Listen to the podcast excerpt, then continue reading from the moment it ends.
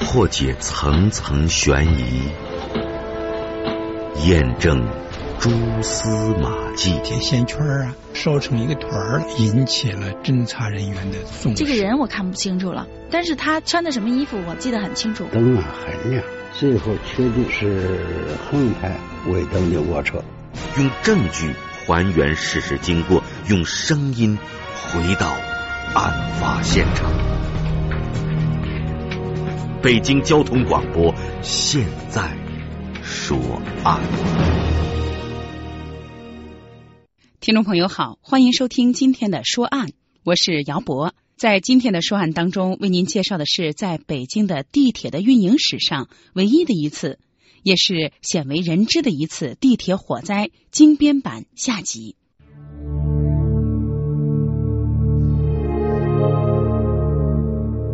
这个列车上坐了好多人呢，一进地铁是越靠着火场的地方烟越大，越到火场地方烟越大。有多少人要干什么的呢？要这个地铁设计方面的专家。当时的机车啊，机电设备啊，它没有预热的预警设备，就提出了一个问题。就是说，应该啊，反地返修。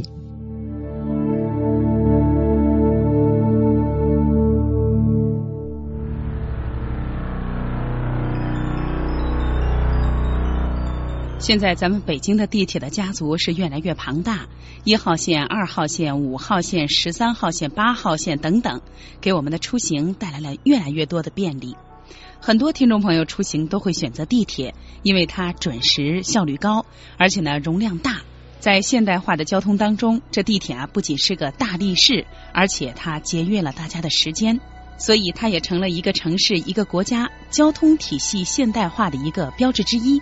然而，就像世界上没有十全十美的出行方式一样，相对于其他类型的出行方式，地铁也有它的缺点，就是因为地铁呢处在地下。所以它就有了一定的消防安全的隐患。我们知道，现代火灾有四种火灾比较难以扑救：高层火灾、森林火灾、化学危险品火灾，还有地下空间的火灾。这地铁就处在地下空间。打个比方，它可能和天上飞的飞机挺相似，平时安全、准点、经济、快捷。但是，一旦有什么问题，往往很难降低财产损失和人员伤亡。所以，各个城市、各个国家对于地铁的消防安全的问题都非常的重视。北京市为了保障大家的出行安全，对地铁投入了相当大的资金，以保障呢在现有的资金和设备技术的条件下，为大家营造一个更加安全的地铁的运营环境。我们知道，莫斯科的地铁。韩国大邱市的地铁，还有日本东京的地铁，都曾发生过火灾、爆炸和毒气的事件。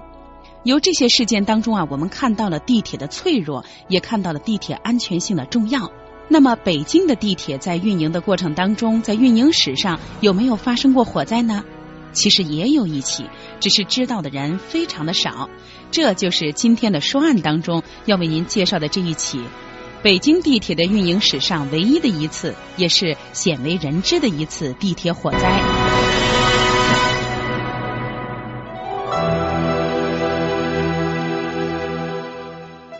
其实，在上个世纪的五十年代，北京市就有了修地铁的要求。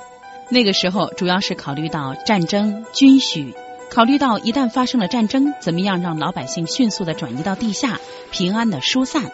怎么能够让军队迅速的调集，并且分布到相关的地区？所以在这样的情况下，就提议修地铁。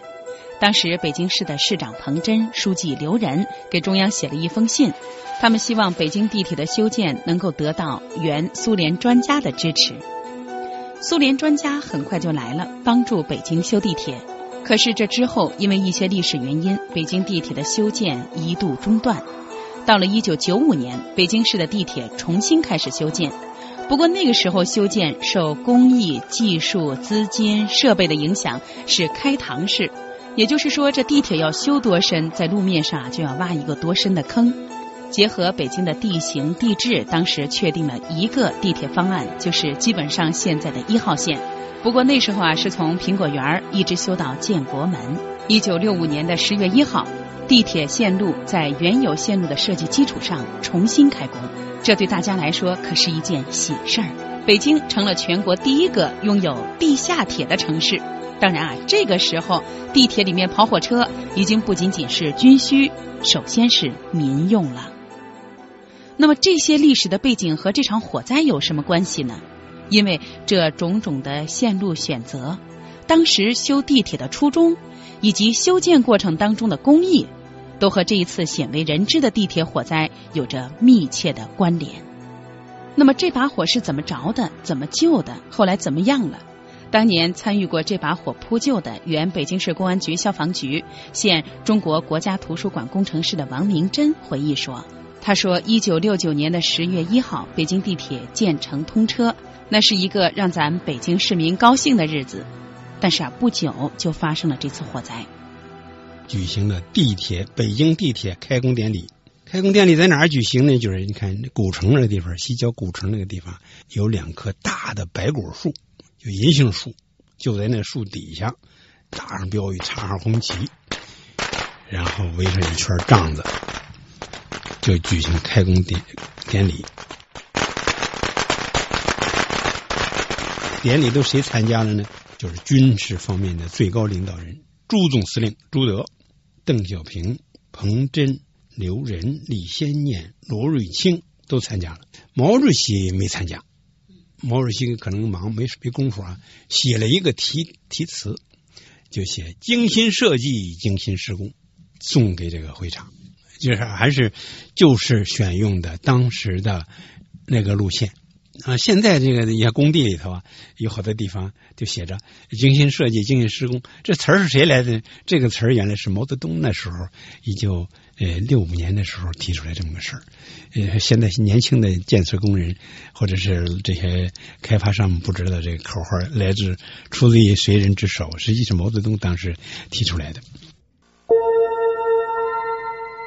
党和国家的高级领导人在这个时候都出席了建设现场，并且为这项工程的重新启动挖出了第一先土。这个行为也让跃跃欲试的广大的地铁建设者大受鼓舞。于是，这热火朝天的北京地铁的修建工作又开始了。刚才咱们说过，在那个年月里，受技术和设备的限制，这修地铁是开膛式，也叫开挖式。也就是说啊，这地铁有多深，就得先挖一条多深的深沟。装上隧道和站台，再盖上水泥盖子，然后呢，再回填土把它夯实，这样上才算个地铁。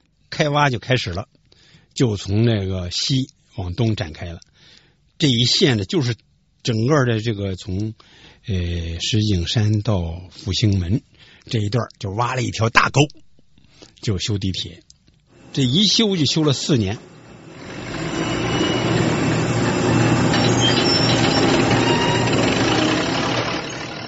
北京地铁的修建是艰苦的，也是振奋人心的，场面是辛苦的，但是啊，也是火热的。四年之后，也就是一九六九年的十月一号，北京地铁正式建成。但是啊，因为当时北京地铁的设计和施工，它的第一要用是为了军需战备，所以这也就留下了一些缺憾。就是对于这些防火设施考虑的不周。那个时候也是困难时期刚过，而且那当时的国际上的这水平也是地铁的水平也是随着陆陆续续提高的。它国际上当时也比较地铁的方面不是先进的现在这个程度，也是逐渐的提高的。那个时候这个一线地铁就从苹果园到这个复兴门这段路明挖的，呃，就主要的目的是考虑军事需要。修了四年之后，就是说啊，到一九六九年的十月一号，试所谓试运行，就是不是像现在是这么多车上这么多人，车上比较少。那个时候北京的人口大约是有七百万，就在这个六九年那个时候，呃，地铁也不是像现在这么多人这么挤。当时是一个车里边是规定啊，是呃一百八十人，一个机车带七呃带四个车厢，是这样。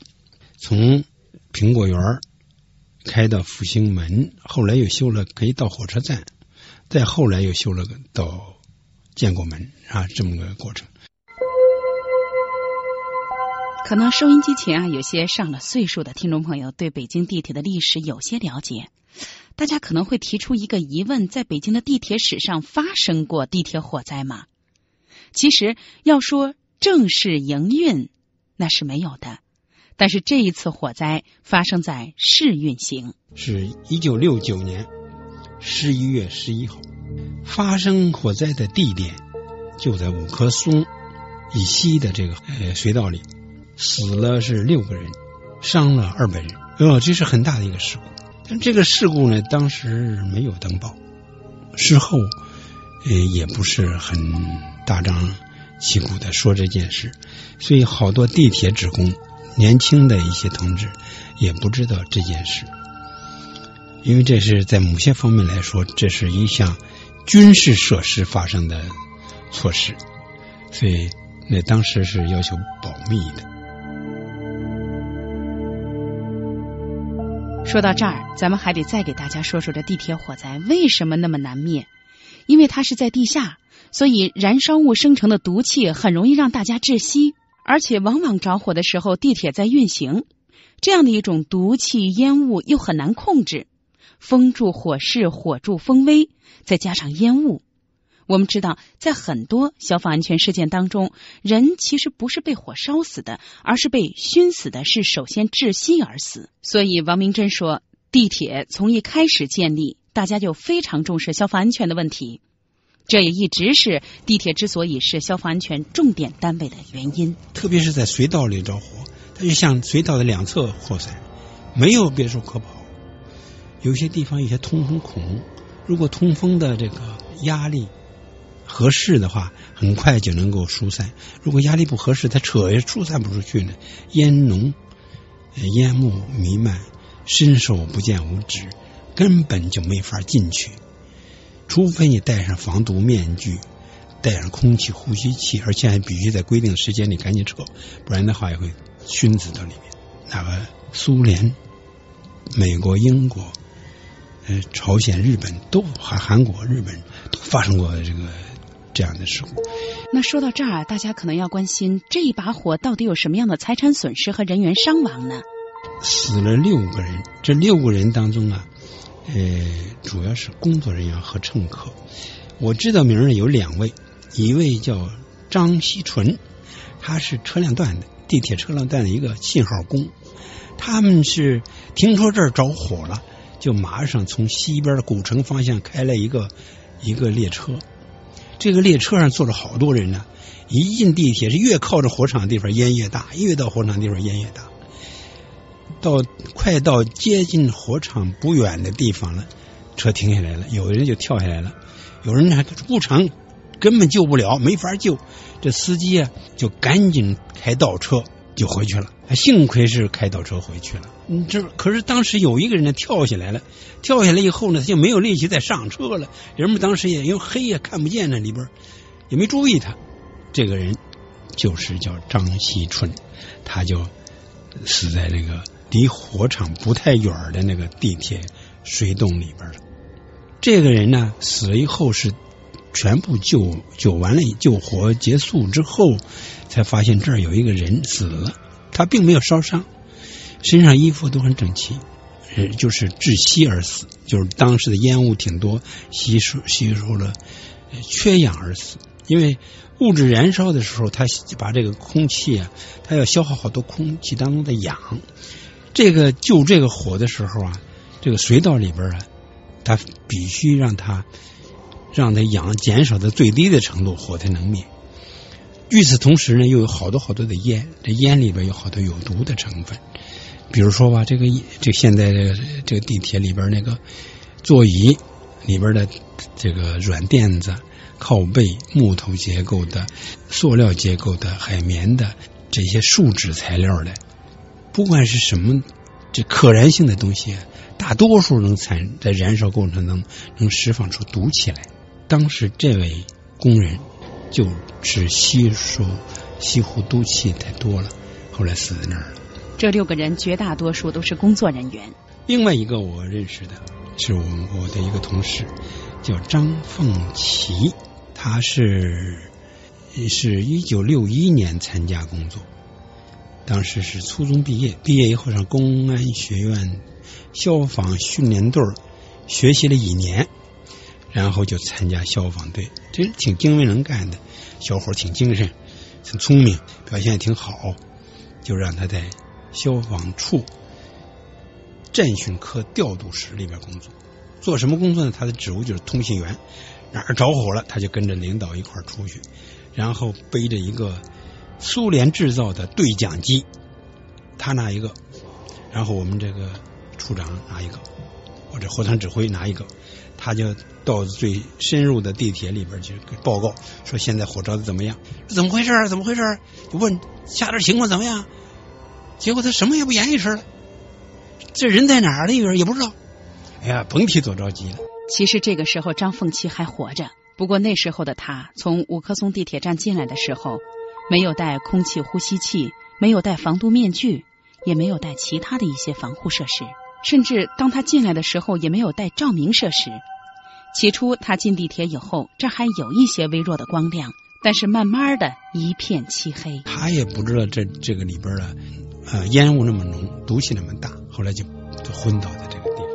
地面指挥部的人急坏了，因为收不到他的呼叫信号，人在哪儿是生是死？当然，他的呼救地上的指挥部是听不到的。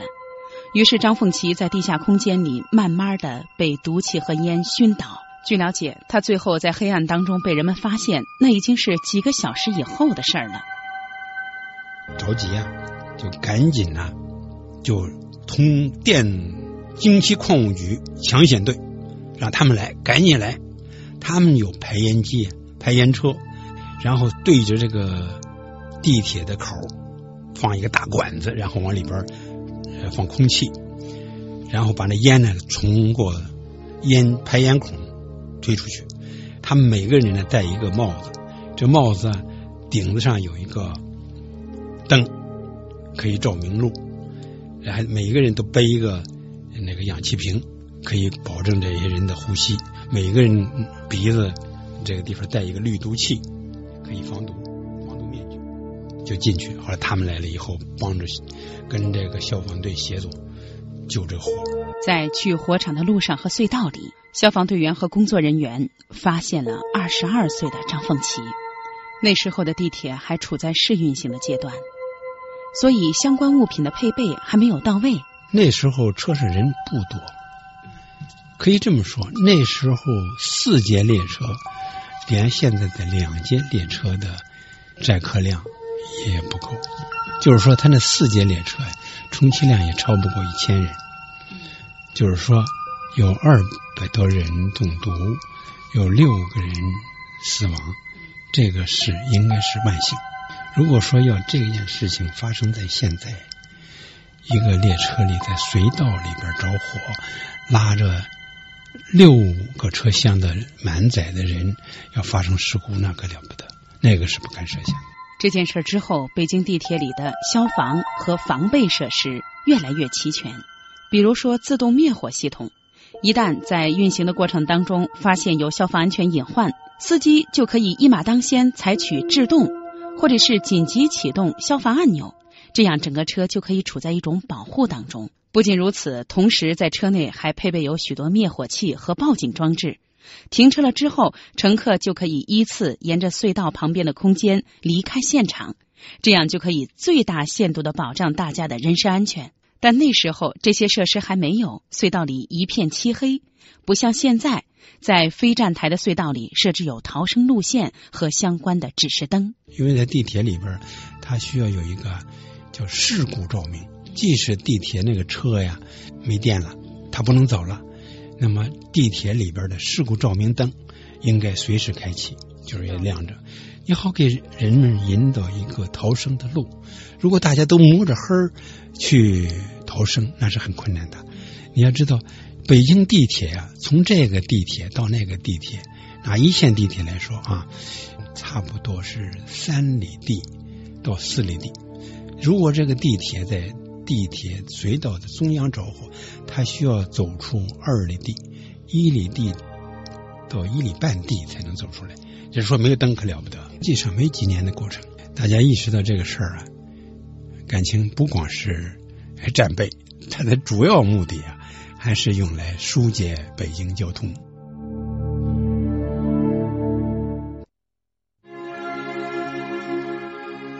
这就是在北京的地铁的运营史上，在试运行阶段发生的唯一的一起，也是鲜为人知的一起地铁火灾。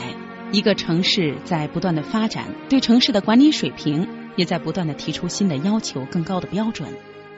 在这之后，北京地铁的设施越来越齐全，特别是两三年前，北京市有一次集中的大规模的对地下空间的消防安全的管理和设施以及资金的配备。很多新型的列车都已经是防阻、能够报警、自动的灭火，而且可以疏散人员的。我们出行当中，这地铁也越来越安全。但是说到最后，还是要提醒大家，当我们作为一位乘客参与地铁运输的时候，也要应知应会一些消防安全的知识，比如要了解一旦有危险，那么乘客该怎么办？按什么按钮？按钮在哪？消防器材在哪？还有就是遇事的时候不惊慌，冷静有序。今天的说案到这儿就结束了。在今天的说案节目当中，为您介绍的是发生在一九六九年的北京地铁试运行阶段一次鲜为人知的地铁火灾。讲述人原北京市公安局消防局，现中国国家图书馆工程师王明珍。采访、编辑、主持姚博。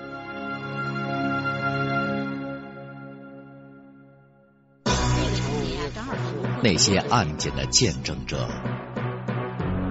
那些案件的叙述人，那些案件的来龙去脉，那些案件的轮廓细节，过往岁月中那些令人警醒的案件，今日时光里为你一一道来。